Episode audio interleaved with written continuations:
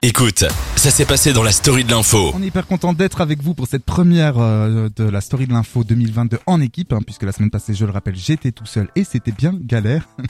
Alors pour les sorties de la semaine, on va parler aujourd'hui de cinéma, de musique et de littérature. On va faire le plein de culture et on commence tout de suite avec le cinquième volet, cinquième, hein, donc c'est pas rien d'un film culte, totalement culte, qui va rappeler des souvenirs terrifiants à certains d'entre nous.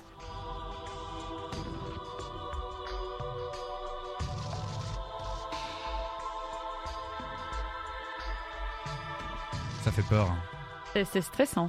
Eh ben écoute, il s'agit bien de Scream 5, sorti le 12 janvier dernier dans toutes les salles de notre plat pays. Alors, est-ce que vous êtes prête à trembler? Non.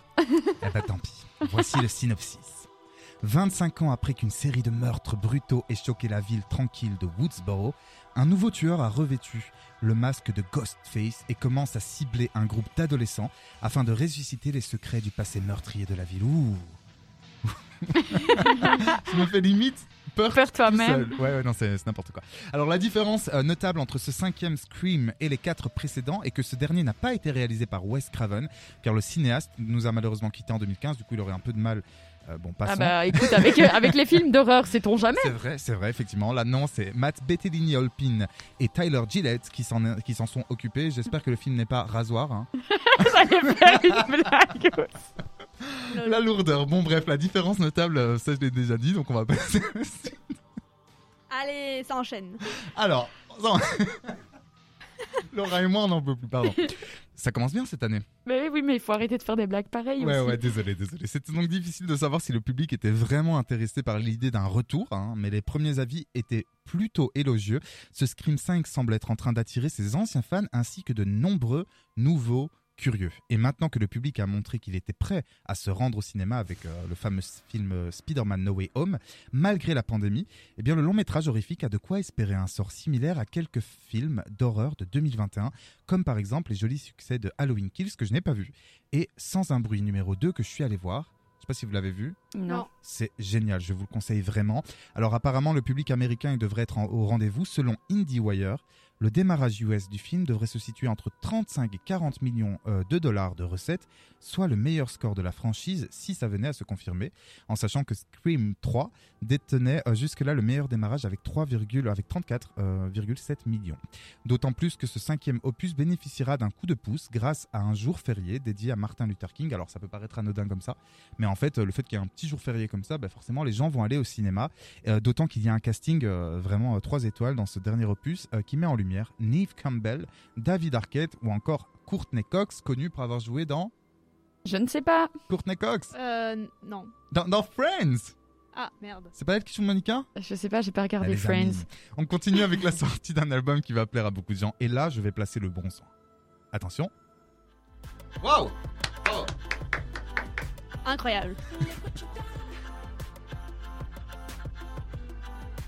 Alors l'année 2022, elle commence sur les chapeaux de roue avec le nouvel album de The Weeknd que j'adore personnellement, intitulé Down FM. Sorti surprise il y a quelques jours, l'auteur, compositeur, interprète de R&B s'est rendu sur les médias sociaux, euh, les médias sociaux lundi 3 janvier pour partager la nouvelle de sa prochaine sortie. Alors annoncé comme un nouvel univers, sonore issu de l'esprit de The Weeknd. il y Laura qui est mort de rire parce que je n'arrive pas à faire une phrase sans bafouiller. Allez, on se reprend. Allez, on y va. Merci Anaïs, toi t'es un vrai, une vraie amie. Euh, Down FM comprend notamment des collaborations avec euh, le grand Quincy Jones, Tesfaye, Tyler the Creator, Lil Wayne ou encore, et c'est plus étonnant, l'acteur Jim Carrey. Ah ouais Eh ben, euh, petite anecdote au passage. Euh, hier c'était son anniversaire. Savez-vous quel âge il a eu? 60 ans. Exactement. Mais non. Ouais. 60 ans? Voilà, c'était juste pour vous dire que le temps passe vite et qu'on ne Ah, dirait pas. Le nouvel album de The Weeknd, euh, c'est la suite du quatrième opus qui s'appelle After Hours et qui a débuté en tête du top 200 des Billboard en mars 2020. L'artiste a ces derniers temps été très occupé par ses projets musicaux et c'est le moins qu'on puisse dire. En août dernier, il a donné un avant-goût de Down FM avec le très bon titre Take My Brave aux accents disco.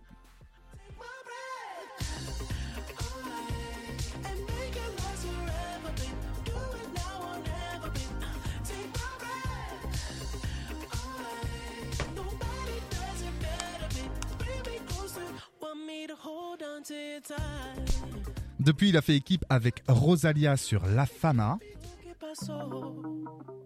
Ça, c'est caliente.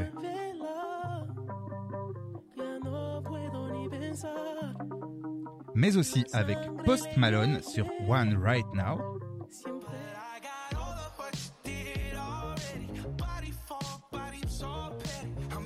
FKA Twigs avec Tears in the Club.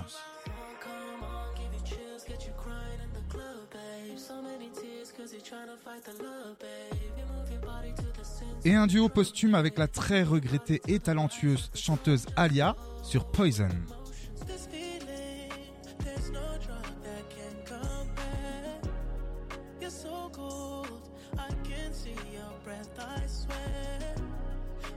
J'adore ce son. Alors dans Down FM, il y a des sons très intéressants et très radiophoniques à mon sens, comme par exemple Sacrifice, comment on dit en anglais Sacrifice? Sacrifice. Sacrifice avec Max Martin and Sedwish House Media, Mafia.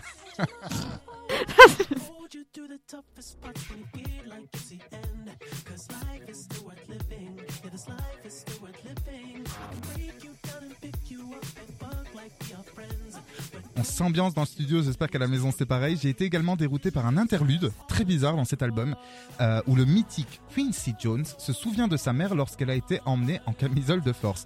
Et oui, écoutez ça.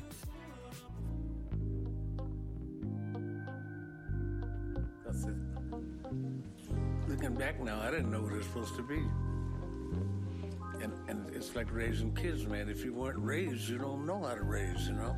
I just did the best thing I could with them because they know fucking well I loved them. But I did to do the best I could.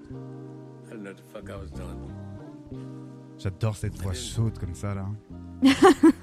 Caliente. Le mec s'enjaille tout seul. Bon, bref, les années 80 sont également évoquées dans le magnifique Less Than Zero euh, en fin d'album avec son refrain chantant qui restera bien longtemps dans votre tête. Je vous le promets, écoutez ça.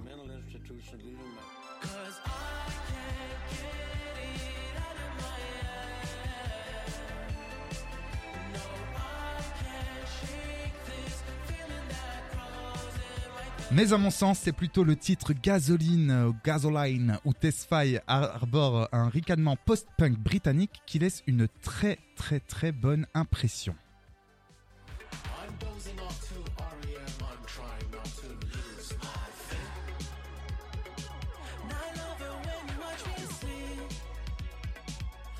Bon bref, vous l'aurez compris, je vous conseille vivement d'aller écouter Down FM, le cinquième et excellent album de The Weeknd qui ne nous déçoit décidément jamais.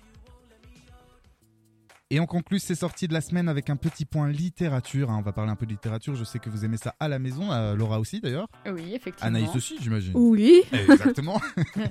Et on va parler du dernier livre du français David Fuenquinos.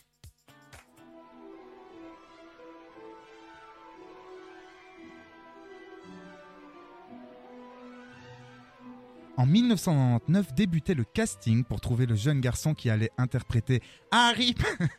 Fais-le un peu Anaïs. Potter. Exactement, et qui par la même occasion deviendrait bah, mondialement célèbre. Des centaines d'acteurs furent auditionnés. Finalement, il n'en restera plus que deux. Ce Comme roman dans de- Colanta. il n'en restera qu'un, et ce sera Denis Brognard. Non, ce roman de Fuenquinos s'intéresse donc à l'histoire de celui qui n'a pas été choisi Oh, parmi les deux derniers. C'est très intéressant, ouais. Mhm, mhm. En 2016, Janet Hirshenson, directrice du casting euh, sur Harry Potter, bon bref, à l'école des sorciers, euh, déclara au Huffington Post que deux acteurs avaient été retenus pour interpréter Monsieur Potter au cinéma. Cependant, Daniel Radcliffe avait un certain cran que n'avait pas l'autre enfant, ce qui lui a donc permis d'obtenir le rôle. De cette simple anecdote, Fuenquinos, auteur à succès de La délicatesse, Charlotte ou encore Le mystère d'Henri Pic, Henri Pic s'est interrogé euh, sur l'avenir de cet autre autre enfant, celui qui a failli être Harry Potter aux yeux du monde. Failli seulement. Numéro 2, hein, c'est le titre du livre, suit la vie de Martin, hanté par cet échec qui l'emprisonne et l'empoisonne. La gloire de l'un implique le rappel incessant de l'échec de l'autre. L'échec agresse le jeune enfant honteux qui ne peut se résoudre à tourner le dos à ce qui lui a frôlé du bout des doigts.